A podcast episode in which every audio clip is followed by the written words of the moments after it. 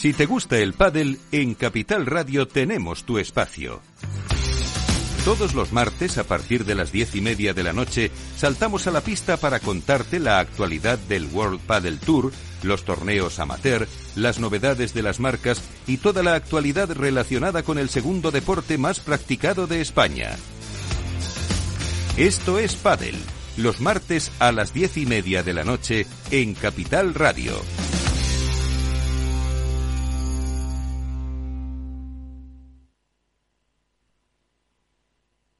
Todos Seguros, un programa para la seguridad de las personas, las familias, las empresas y sus patrimonios. Un programa patrocinado por Mafre, la aseguradora global de confianza.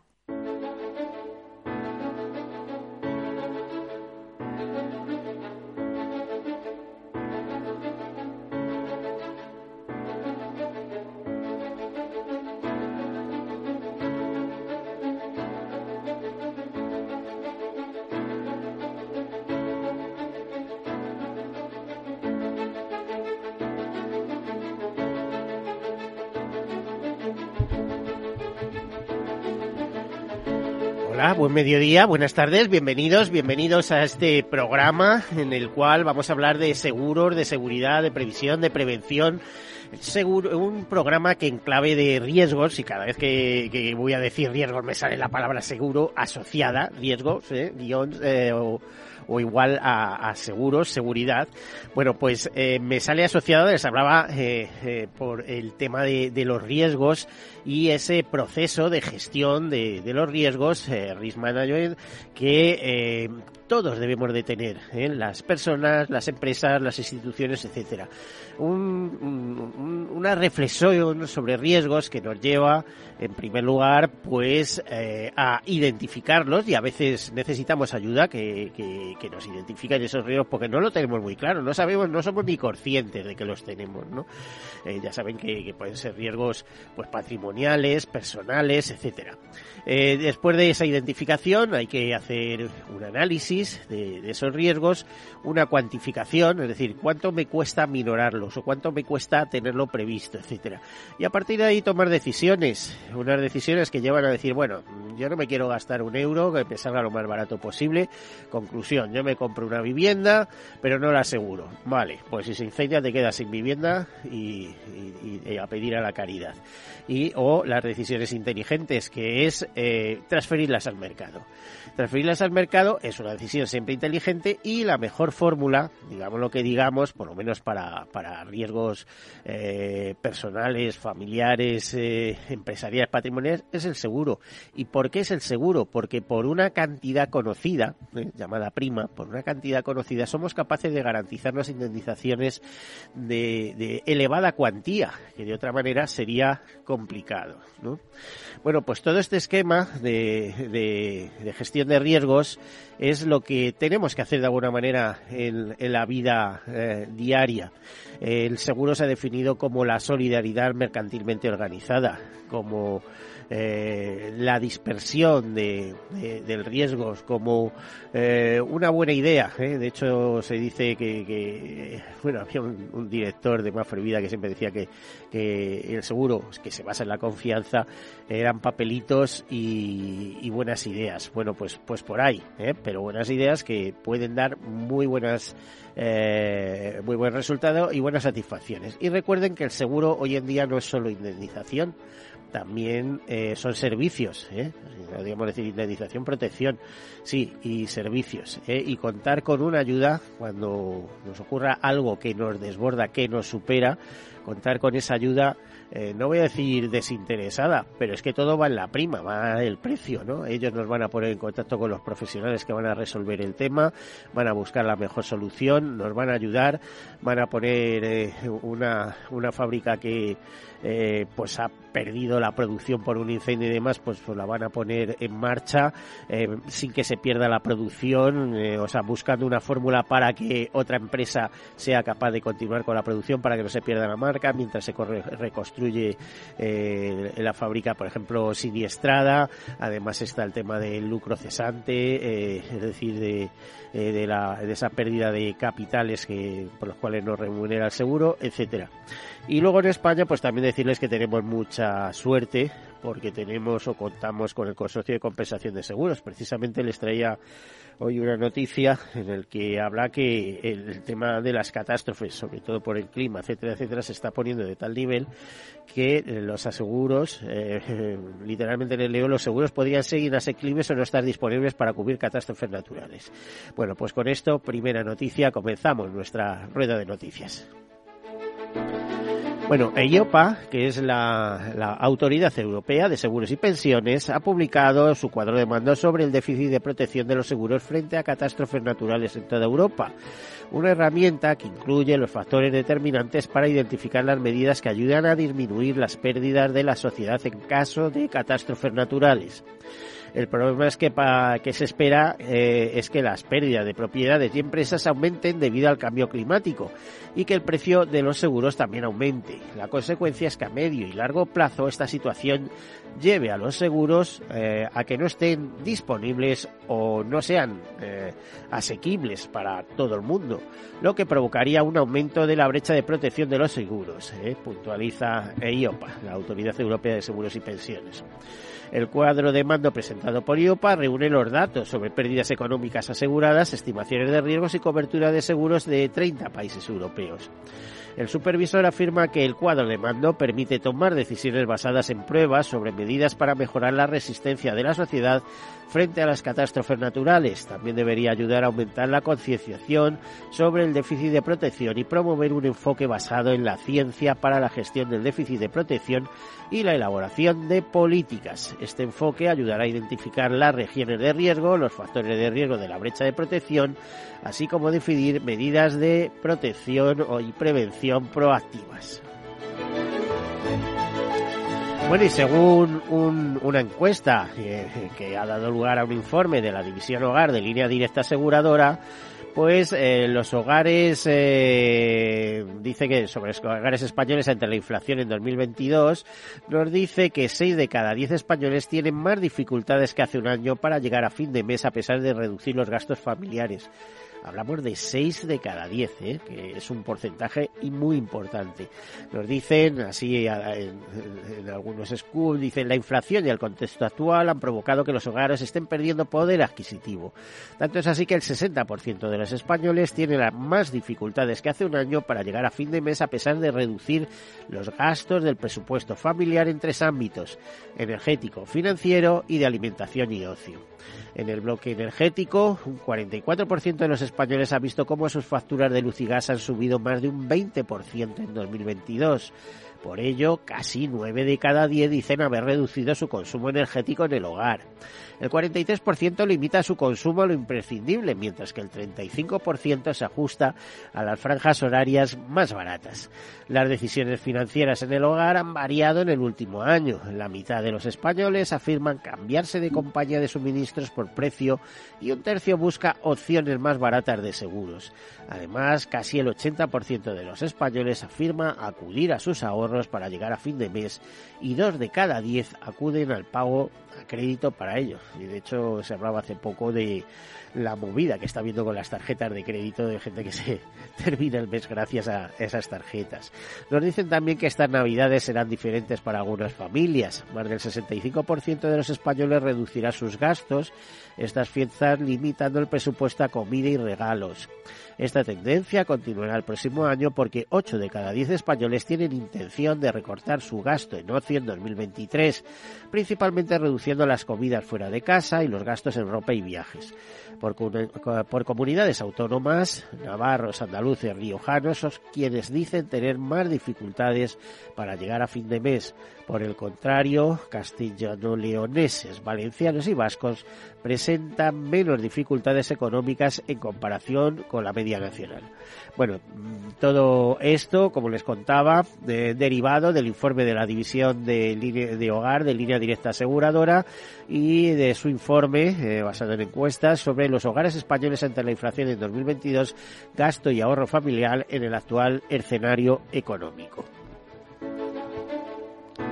Bueno, y hablábamos del gasto en seguros. Aquí tenemos una noticia, por cierto, de, de un informe de Walter, de Willis eh, Tober Watson, que nos comenta que en 2022 el precio de los seguros médicos se ha situado un 8,8% por encima de lo previsto para 2023 y para 2023 se prevé un incremento con, eh, continuo hasta llegar al 10%. Bueno, si pasamos del 8,8 al 10% no es mucho, pero ya veremos, ya veremos. Además no es para todos igual. ¿eh? Hay, eh, por ejemplo, se suelen incentivar los seguros a, a, a la entrada, se compra con una tarifa y las eh, asegurados que están en cartera pues ven como cada año se les incrementa, se les eh, incluyen nuevas especialidades y demás, pero no deja de subir la prima.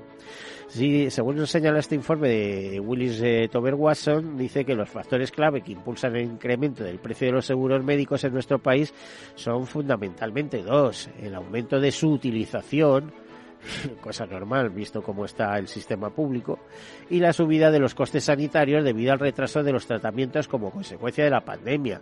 Pero hay otros factores que también contribuyen, como la inflación, el aumento de los gastos médicos debido al IPC eh, y la consolidación de los grupos hospitalarios. Todo ello hace esperar una subida media en nuestro país cercana al 7,5%. O sea que no estábamos hablando, la subida es importante.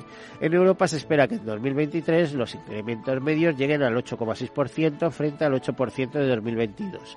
La única región donde se prevé una disminución de los precios de los seguros médicos es América del Norte y allí ya sabemos que son seguros carísimos los seguros de salud, con proyecciones de que la tendencia caiga del 9,4% en 2022 al 6,5% de 2023.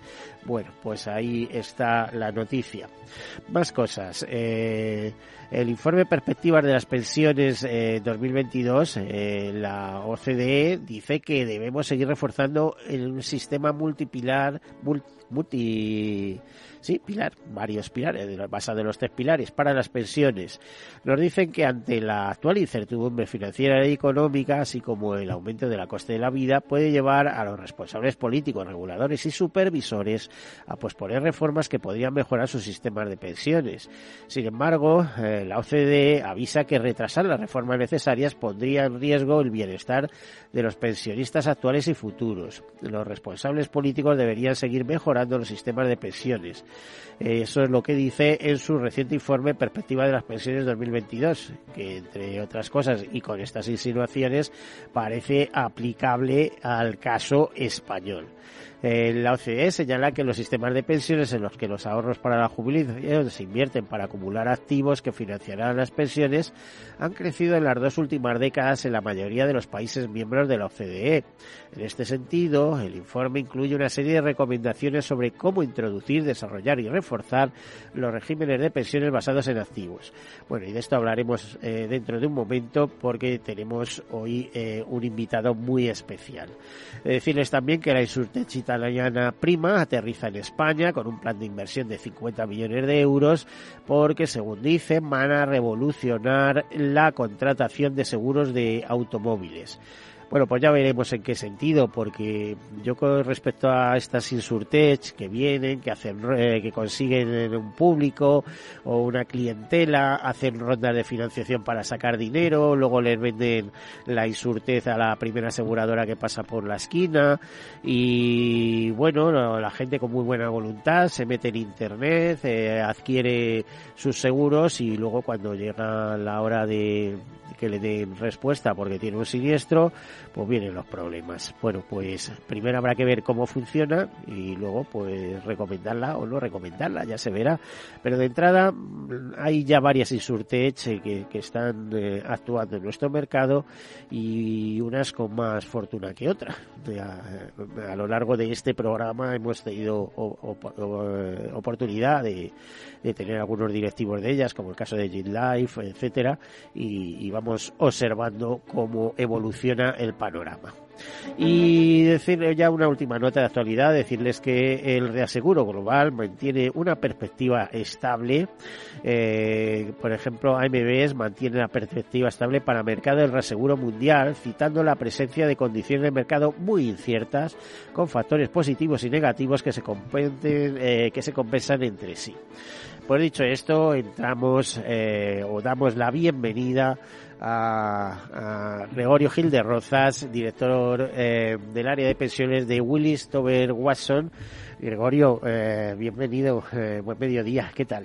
Muy buenos días, Miguel. Un placer estar aquí de nuevo contigo. Bueno, a mí me encanta porque eh, eres un buen amigo, llevas toda la vida en tu frente, has sido presidente del Instituto de Actuarios en aquel momento, eso, y además me sorprendía cuando me he enterado, tú y yo teníamos pasada esta entrevista hace tiempo, que ayer mismo pasaste por estos eh, eh, estudios, ¿no? Con, otro compañero, otra compañera. Ayer estuve aquí también con, con Rocío y siempre es un placer venir aquí a mi casa. Oye, claro que sí que es tu casa. Eh, el tema de las pensiones es que da juego, mucho juego, ¿eh? y más a final de año. Me parece que toca reflexionar sobre esto. Sí, la verdad que eh, es algo que deberíamos tener, por lo menos siempre en, mente y hacer alguna algún alto en el camino, porque vamos siempre a 100 y, y normalmente lo que nos encontramos es que no pensamos, no llegamos a planificar nunca adecuadamente nuestra jubilación y, y, cuándo lo hacemos, cuando nos queda un año o dos años y, ya hay poco tiempo para, para reaccionar. Eh, yo te diría que para planificar la jubilación el primer día, no esperar a los 55 que ya suele ser tarde y a los 60 ya ni te cuento, el primer día que estás trabajando ya planificar.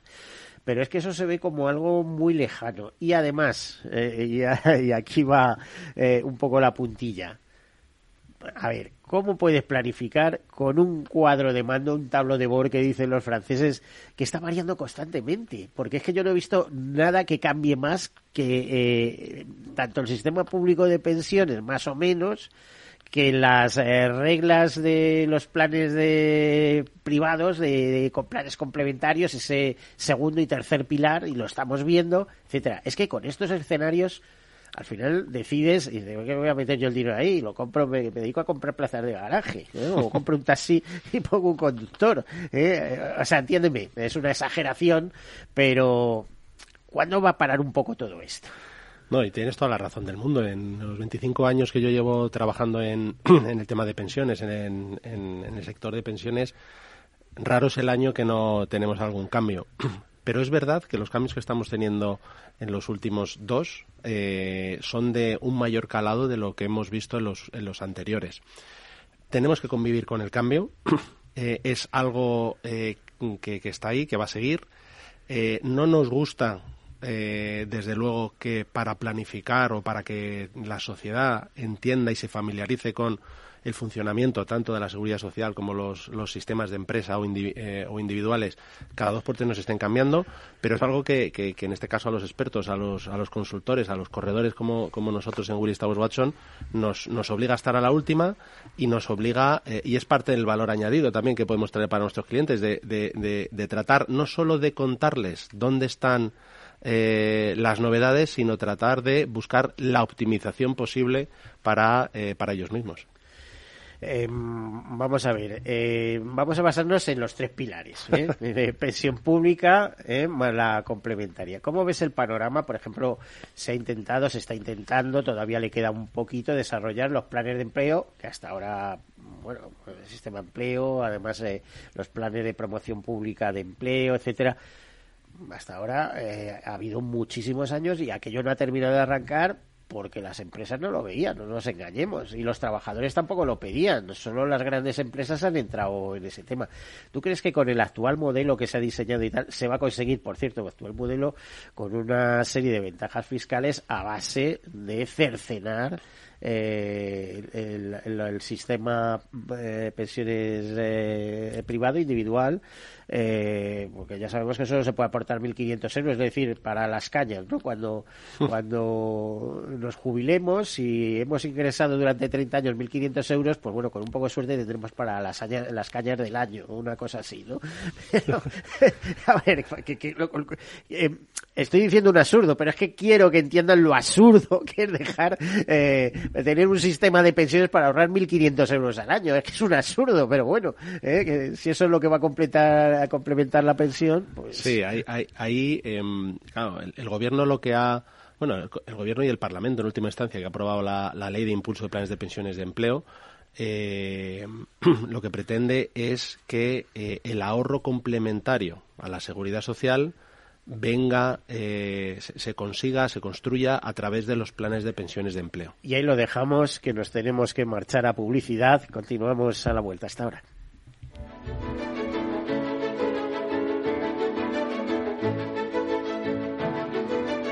En Capital Radio, todos seguros con Miguel Benito. Un programa dedicado a la protección de las personas, sus familias y sus patrimonios.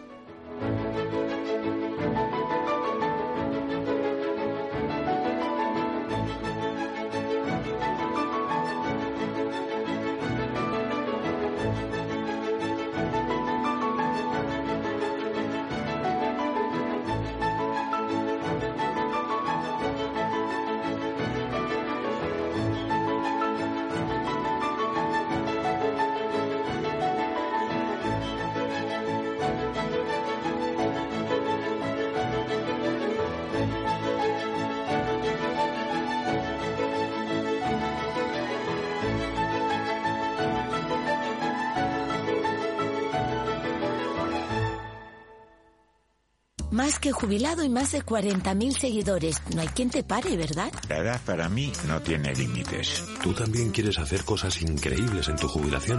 Mafre presenta el programa Tu Futuro. La gestión de planes de pensiones que se adapta a ti ahora hasta con un 4% de bonificación por traslado. Consulta condiciones en tu oficina Mafre o en mafre.es. Nos llamamos FIAC Seguros. F-I-A-T-C. Cinco letras que para Carmen significan fuente ilimitada de absoluta tranquilidad y confianza. Y para Luis es más. Familia ilusionada se amplía y todo cambia. Nuestras letras significan muchas cosas distintas para que cada uno sienta que tiene el seguro que necesita. FIAC Seguros. Cinco letras que dan tranquilidad. Conócenos en fiac.es. Mi jubilación, el fondo para el máster de mis hijos, la hipoteca de la casa, vender o no vender el apartamento de la sierra, las acciones, el máster, la jubilación, el apartamento, las acciones, la jubilación, el máster, la hipoteca. Cariño, ¿estás bien? ¿Quieres que coja el coche yo? ¿Necesitas ayuda para el asesoramiento de tu patrimonio y tus finanzas? AXA Exclusive te ofrece asesoramiento patrimonial y financiero personalizado. Entra en axa.es barra exclusive e infórmate. AXA Exclusive, reinventando el asesoramiento patrimonial y financiero. Hey, asistente, busca cómo proteger mis ahorros de la inflación. Hay aproximadamente 19 millones de resultados. ¿Quieres que los lea? Buf, mejor que no. Puedes seguir buscando entre millones de contenidos, pero un asesoramiento de calidad solo te lo dará un especialista. En Renta 4 te ofrecemos un servicio de asesoramiento gratuito siempre que lo necesites. Entra en r4.com y descubre cómo te podemos ayudar. Renta 4 Banco. ¿Quieres más?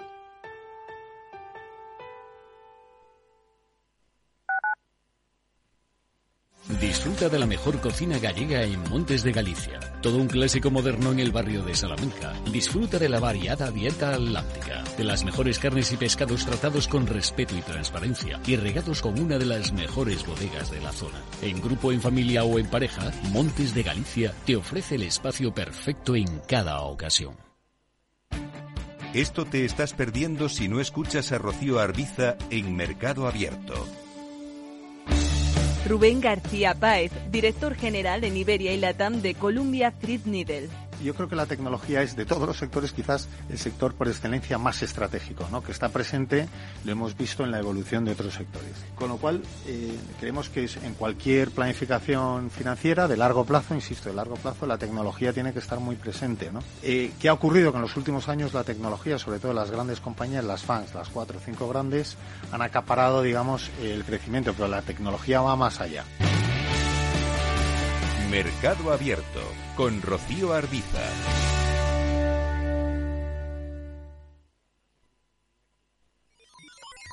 Los robots escuchamos Capital Radio. Es la radio más innovadora. Oímos a Saragot con Luis Vicente Muñoz. Ahí le has dado. Esto es Capital Radio. Di que nos escuchas.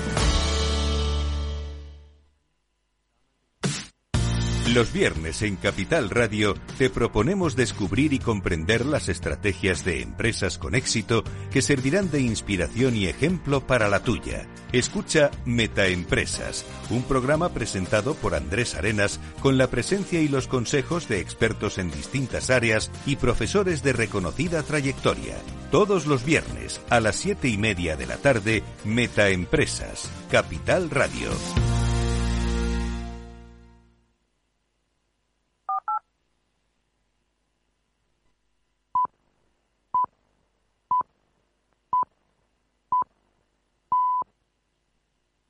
En Capital Radio, todos seguros con Miguel Benito.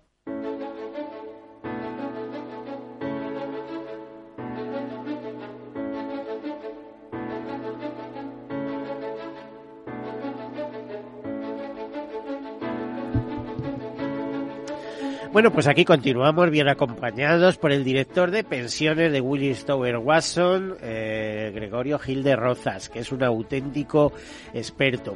Yo creo que vamos a hablar de todo esto que tiene que ver con las pensiones. Ya vemos que se sigue eh, trabajando desde el, ministerio, el ministro Escrivá siguen trabajando en el sentido de, reformular eh, esa segunda parte de, de, la adecuación de nuestro sistema de pensiones. La primera ya sabemos en qué consistió, que era eh, procurar, intentar, mediante desincentivos, que la gente no se jubilara antes de tiempo, es decir, retrasar eh, lo posible la jubilación.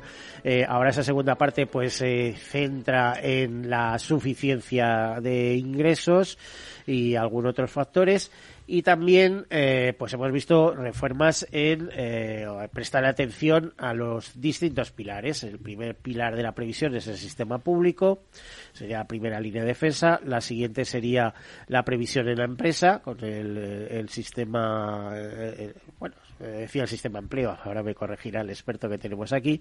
El tercero era el sistema eh, de pensiones individual, que como estaba comentando, criticando en este caso, diciendo que ha quedado bastante desarbolado con eso de que solo te dejen ahorrar 1.500 euros en ese sistema. Bueno, y nos centramos en el segundo pilar. ¿Qué está pasando? ¿Cómo, cómo ha habido algún movimiento en, en articulación en este segundo pilar desde que se suscribió. ¿Cómo van las negociaciones? Porque aquí yo creo que los sindicatos tienen mucho que decir ¿no? al respecto también. Eh, negociaciones por sector, negociaciones por empresa.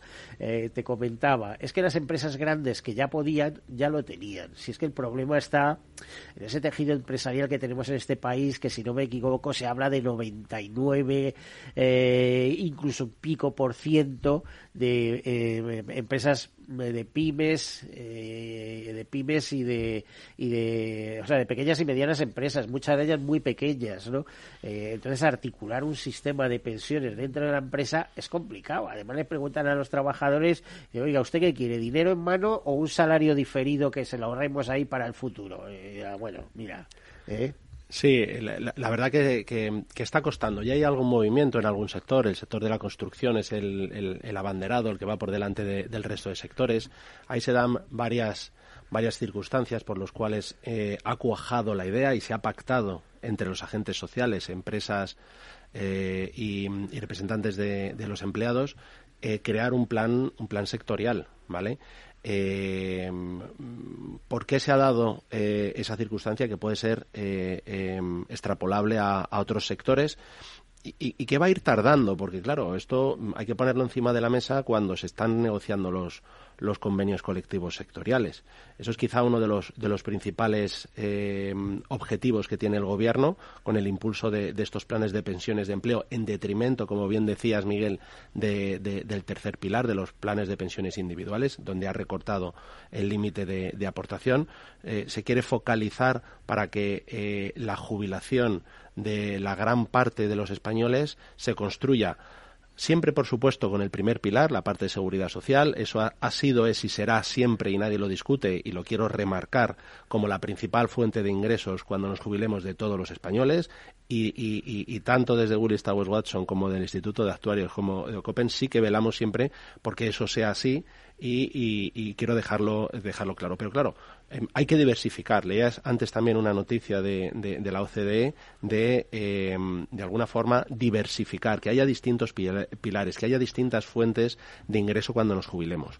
Eh, partiendo de la base de que la seguridad social será el primer pilar, eh, el segundo, y es donde se quiere volcar, es toda la parte de, de, ahorro de empresa. Claro, este ahorro de empresa se tiene que construir a través de la negociación colectiva.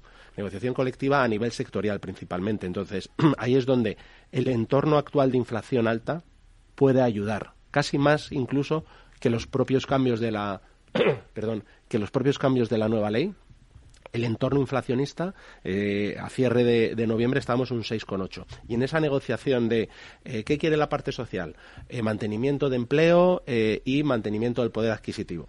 ¿Qué quiere la parte empresarial? Bueno, pues que el coste sea más limitado. Entonces, para llegar, ahora se están hablando en,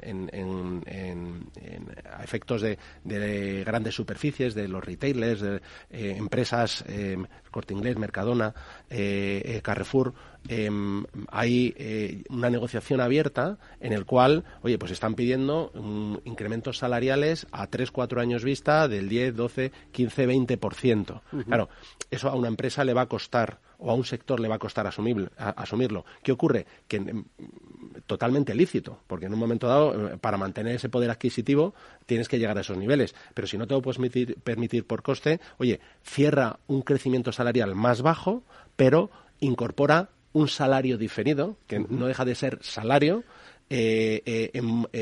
como una aportación a un plan de pensiones de empleo, que encima luego tiene incentivos que luego te los cuento. Eso, es lo que iba a ir. ¿Qué ventajas tiene para la empresa invertir en planes de pensiones o, en, planes de, previsión asegurados? Da lo mismo. Uno es en forma de seguro, otro va por la ley de pensiones. ¿Qué ventajas tiene? Porque si es deducible, pues ya empezar, mire, yo le doy esto, pero le subo el 10% y el otro 10% se lo meto en un plan de pensiones, que supongo que si el trabajador se marcha será portable. El dinero siempre va a ser euro que entra en el plan de pensiones a nombre de una persona, euro que es siempre de esa persona. Esté donde esté, si luego se puede ir a otra empresa, eh, si tiene plan, se lo lleva a la otra empresa o, si quiere lo puede movilizar a un individual. Pero ese dinero tiene nombres y apellidos y no lo va a perder eh, nunca. Eso es importantísimo, ¿vale? Hay otras figuras a través de otros sistemas, eh, a través de seguro, que si las partes en un momento dado eh, deciden no consolidar esos derechos, pueden hacerlo. Pero lo que estamos hablando a día de hoy, esos planes de pensiones de empleo, planes de pensiones individuales, ese dinero siempre va a ser de... vale, y te preguntaba eh, las ventajas para la empresa. Las ventajas se han incorporado dos dos ventajas e incentivos económicos. ¿vale? Si la empresa, y, es, muy sencillo de entender, eh, hasta un cierto límite no vamos a tener que cotizar a la seguridad social, ¿vale? Es decir, va a haber un ahorro de costes para la empresa. Si tú aportas un 1% de salario para un empleado, te va a costar menos que si le subes el salario un 1%. ¿Vale? Con, eh, con, unos ciertos límites, pero existe, ese es el primer incentivo, y el segundo es eh, vía impuesto de sociedades. Todas las aportaciones a los planes de pensiones de empleo son un gasto deducible para la empresa, pero adicionalmente hay un 10% de la cuota que también se la va a poder deducir la empresa. Es decir, hay dos incentivos económicos. La empresa. ¿Y los incentivos para el trabajador? Bueno, todo ese dinero, toda esa aportación va a ser deducible. No va a tributar por ella en el momento que se haga la aportación. Tributarán en, el momento. ¿Para la empresa o para el trabajador? Para el trabajador, para el trabajador. O sea, que si al trabajador le ponen eh, 8.500 euros, ¿no? que me parece que es más o menos el límite, y luego puede incorporarse los 1.500, como estamos hablando. Eh, eh, aunque sea una aportación vista de una parte de empresa y otra parte del trabajador, ¿el trabajador se va a poder deducir esos 8.500 euros de su renta? Exacto, así es. O sea, en el ejemplo que pones tú, imagínate que el empleado pone, estamos yendo a, límites máximos, ¿vale? Que ya nos gustaría llegar a esos niveles, pero va a ser difícil. pero empecemos poco a poco. Es que, sería lo suyo. O sea, 10.000 euros es razonable, 1.500 euros es de risa. claro, imagínate, 4.250 eh, 4.250 euros aporta el empleado, 4.250 euros aporta la empresa, todo eso es deducible y luego el empleado adicionalmente esos 1.500 podría eh, aportarlos también. Total, total, total, en ese escenario podría deducirse hasta 10.000 euros. Eso, si tu empresa, si tu empresa tiene el plan de pensiones de empleo, porque si no lo tiene, te quedas con los 1.500 de, de, de, del individual. Bueno, pues se están montando fórmulas que no son ya solo de empresa, ¿no? Estamos viendo, por ejemplo, que hay una especie de promoción, leí hace poco de, de CaixaBank para autónomos, eh, también imagino que a través de asociaciones y otro tipo de colectivos, ¿no? De colegios profesionales, etcétera, que pueden arbitrar estas eh, formulaciones, ¿no? También con ventajas, con las mismas ventajas. Exactamente. Eh, yo te he mencionado la parte de negociación colectiva, eh, negociación eh, a nivel sectorial, pero mm, esos esas dos fuentes, toda la parte de, autónomos, que ya hay un acuerdo efectivamente con Vidacaisa, ATA y Vidacaisa han llegado a un acuerdo para que los autónomos puedan aportar por encima de esos 1.500 euros. Em, y luego los colegios profesionales. los colegios profesionales tienen una oportunidad muy buena de aportar valor a sus propios colegiados, ¿vale? Creando un plan de pensiones de empleo para todos esos colegiados autónomos, en este caso, que quieran de alguna forma adherirse a ese, a ese propio plan. Bueno, eh, podría ser una de sus funciones, ¿no? Es decir, por ejemplo, los que somos periodistas, estamos en el colegio de, periodistas, pues decir, oye, hemos lanzado un programa para que ahorréis por aquí, si queréis, y eso, y eso te permite soslayar el solo poder entregar 1.500 euros, ¿no? Para, para, entendernos. Sí, sí, pero, pero, el, gran, el gran incremento de partícipes en, en los planes de pensiones de empleo va a venir principalmente por la negociación colectiva. ¿Vale? Ten en cuenta, Miguel, que, a día o sea, tardará a arrancar, pero al final va a ser un escenario que va a ser realidad. Por, lo menos... Con, todos los problemas del mundo, pero será realidad. Por, lo menos, por lo menos nosotros vamos a trabajar para que así sea, porque hay un bien superior que es diversificar las fuentes de ingresos, es decir, no puedes centrarlo solo en la seguridad social, que encima es de reparto. Como tú bien sabes, ahí no hay activos, no hay acciones, no hay bonos, ¿vale? Esa parte Oye, mm, a ver, a ver, cuidado, eh, que yo en esto soy muy crítico. Es de reparto, como dice todo el mundo. Pero ojo, os falta una palabra siempre. Es de reparto imperfecto. ¿O no? ¿A, qué te refieres? Me refiero a que cuando ha sobrado dinero, el gobierno de turno ha metido mano ahí y la ha distribuido, yo qué sé, para construir hospitales o para cubrir otras necesidades. Y cuando ha faltado, el gobierno ha dicho, oye, vamos a ponerle dinero aquí. Hmm. A eso me refiero. O sea, un sistema de reparto es lo que es, ¿no? Eh, lo que entra por lo que sale. Pero, pero cuando estás metiendo mano o sacando o metiendo tal y cual. Y luego otro factor que eh, tanto a ti como a otros expertos comenté, yo no sé si hace unos días te lo comentaba, que bueno, es que estamos hablando de que el Estado ha aportado no sé cuántos millones para eh, sostener el sistema de pensiones y para pagar las pensiones, pero aquí nadie habla de que el 20 o 25% regresa al Estado en forma de IRPF. Esto no lo cuenta nadie. O sea, eh, seamos serios, ¿no? Sí, sí, sí, no, eso es verdad. Y, y, la seguridad social, pues en el pasado ha, funcionado de aquella, de aquella manera. Se quiere hacer una auditoría, también más pormenorizada, pero la situación actual es la que tenemos y la que hay que gestionar. Pero te, voy a meter otro, otro factor y es el pacto intergeneracional. Que yo personalmente estoy preocupado. O sea, ahora mismo, si tú coges y, y em, analizas de alguna forma a los más jóvenes con los más con los más mayores. Dentro de 20 años esto va a ser bastante desastre, porque las nuevas cohortes de, personas que se incorporan pues tienen unas cotizaciones muy raras. tú fíjate, fíjate los jóvenes de hoy.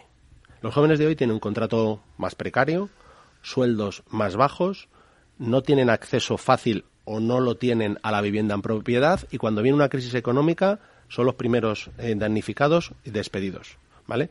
Si lo comparas con los mayores, los mayores tienes unas pensiones medias superiores al salario medio, está indexada por la inflación en la última reforma del año 2021, que es el gran incremento de coste que vamos a tener del sistema. Muchos de ellos tienen vivienda en propiedad y si hay una crisis económica normalmente no tienen impacto, salvo, salvo que no ha ocurrido en España, que se recorte las pensiones como ha ocurrido en otros países. Entonces, tú fíjate qué diferencia de, de cortes. Y entonces, al ser un sistema de reparto, los jóvenes y los menos jóvenes eh, eh, están poniendo sus cotizaciones para que lo reciban los mayores. Que es de ley, pero que yo creo que en un momento dado alguien va a querer renegociar este pacto intergeneracional. Bueno, depende de qué. Yo, yo con eso estoy de acuerdo, ¿eh? O sea, vamos a ver.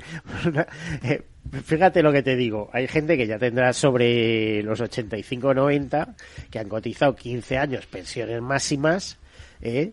Y siguen teniendo la pensión máxima gracias a eso.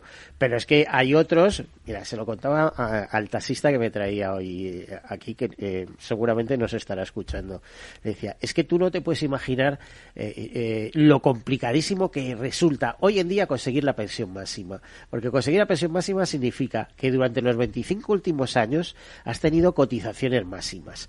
Y, y durante 37, y luego tienes que tener cotizaciones de al menos 37 o 38 años.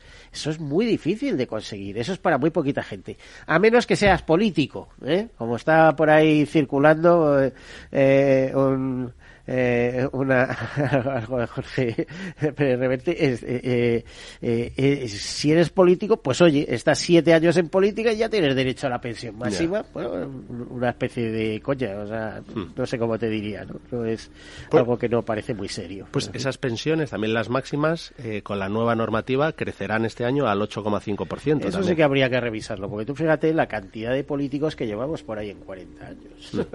Entonces, y, debe ser ¿eh? Y, volviendo al punto que me preguntabas antes de los planes de pensiones de empleo, eh, a día de hoy tenemos dos millones de partícipes solo. Eh, de los planes de pensiones de empleo, siendo 800.000 más o menos los de la Administración General del Estado.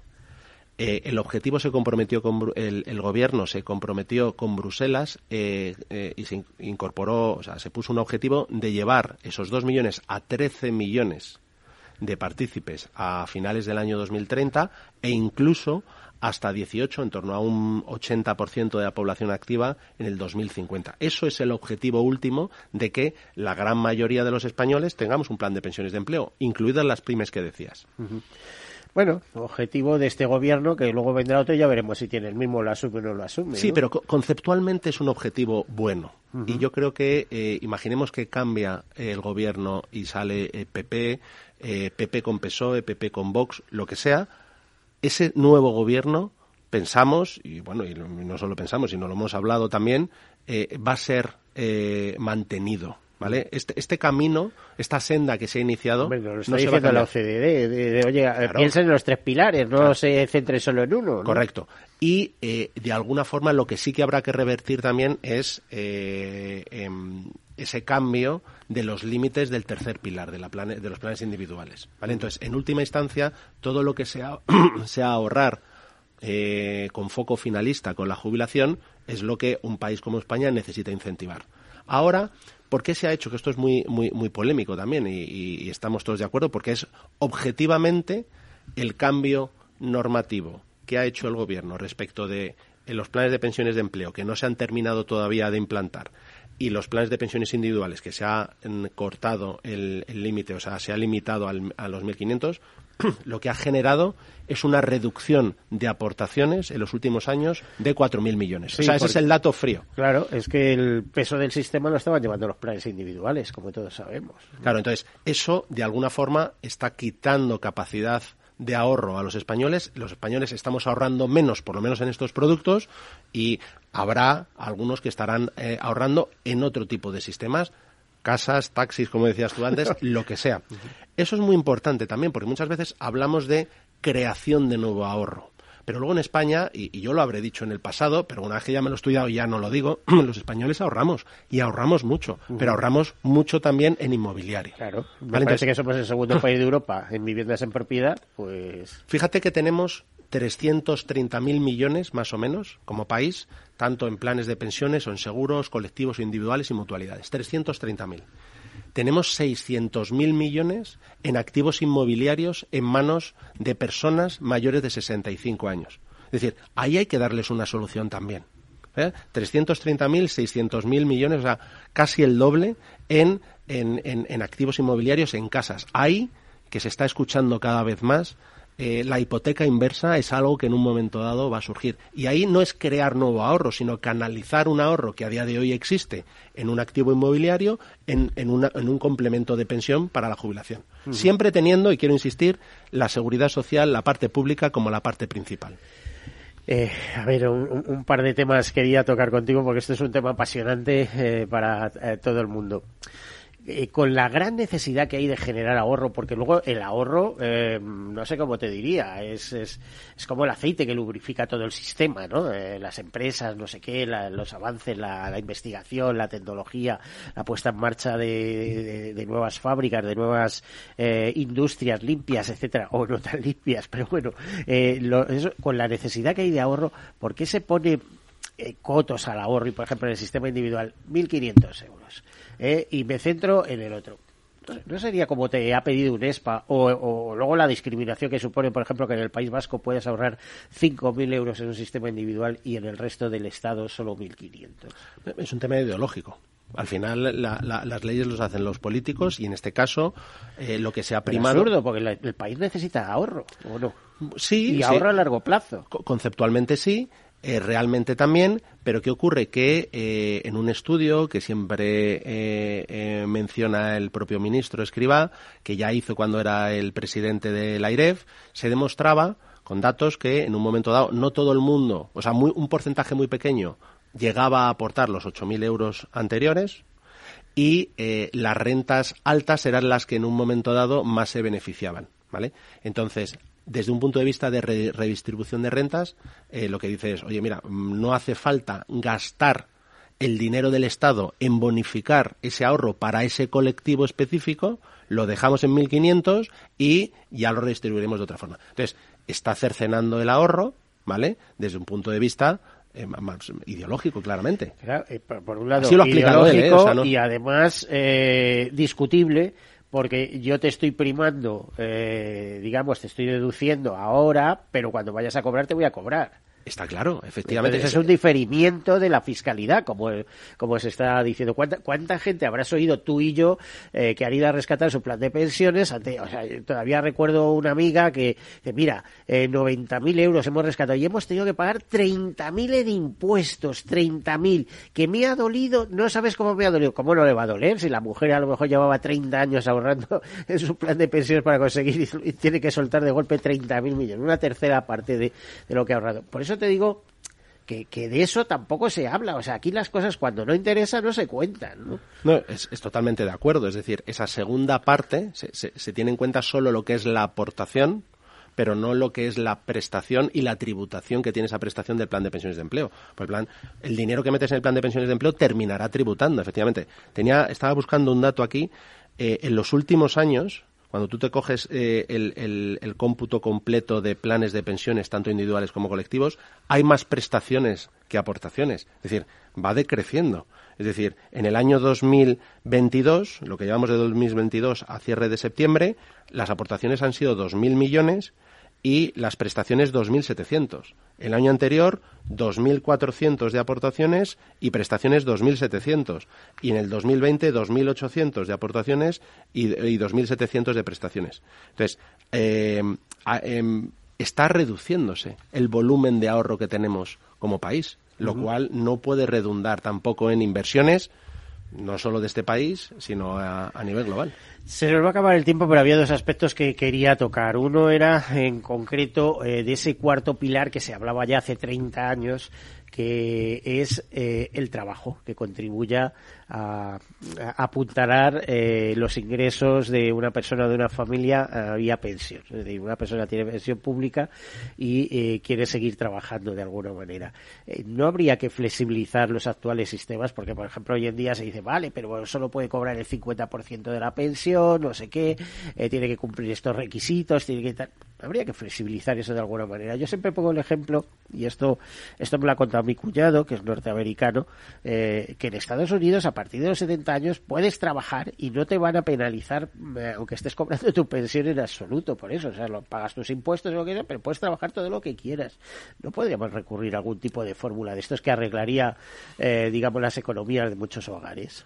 Sí, la verdad que el sistema que tenemos es muy inflexible a día de hoy. Eh, ¿Hay alguna, alguna figura legal que permite hacer algo de lo que estás mencionando que no es conocida, que no es publicitada? Sí, me y... parece que es el artículo 143, apartado 4 de la Ley General, la refundida de la Seguridad Social. Y, y, el texto y, refundido del año 2015. Y, y no se está utilizando y, podría ser una, una, una, solución. Además, el, el, eh, la población española cada vez eh, tiene una edad media más, más, más avanzada.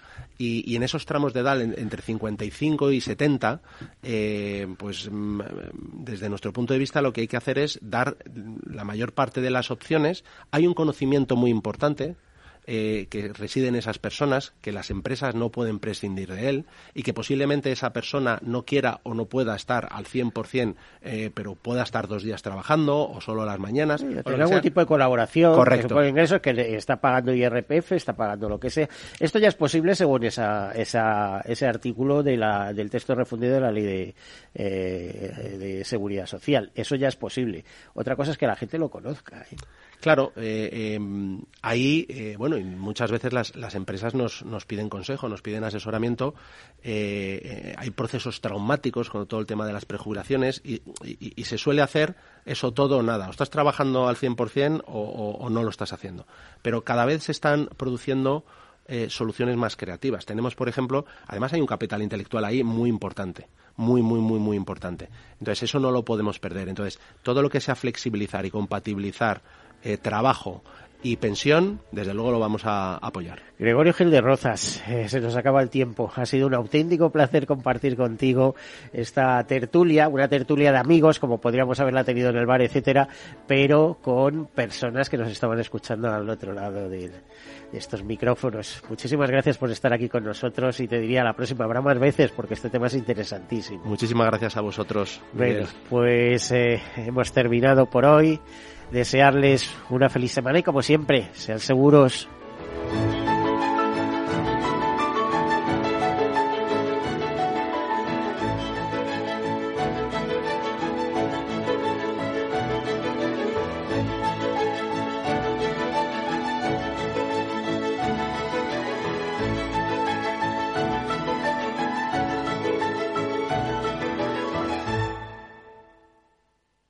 Comercial de gasolina a ser un famoso cocinero con 65. ¿Cuál es la receta? Hay que exprimir la vida.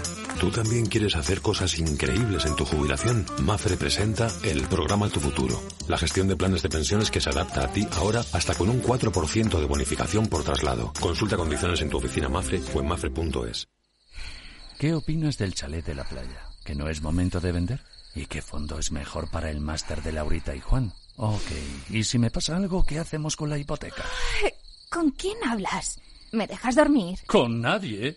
Menos consultar con la almohada y más asesoramiento profesional.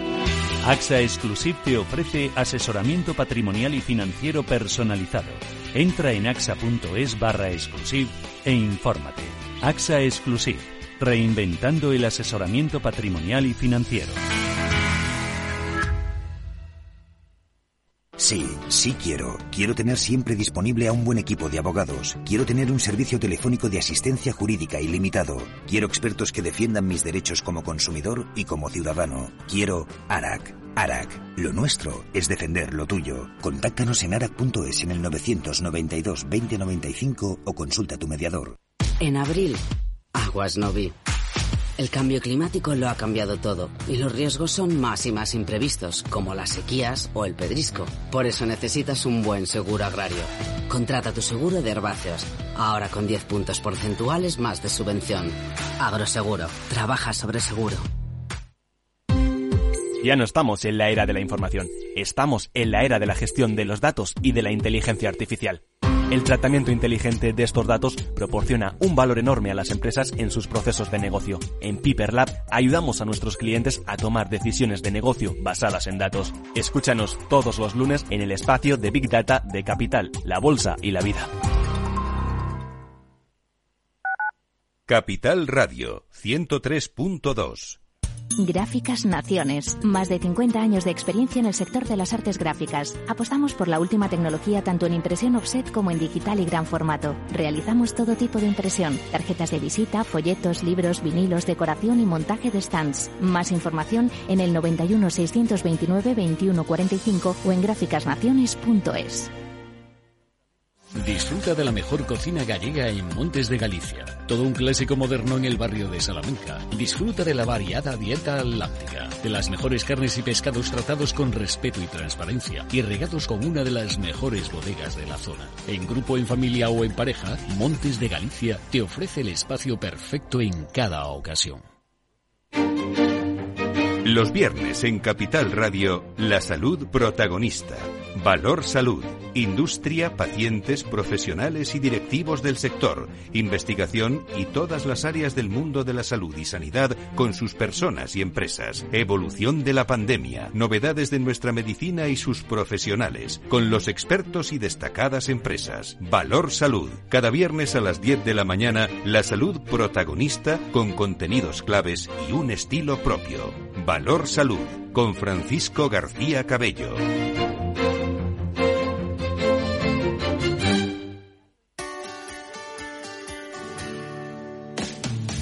Todos los viernes a la una de la tarde en Capital Radio tienes una cita con Humanos en la Oficina, el programa de radio más divertido y de mayor influencia en el mundo del capital humano, donde las empresas y organizaciones dan voz al talento que trabaja día a día en la oficina. Un formato pionero creado por el galardonado speaker internacional Miguel Ángel Pérez Laguna.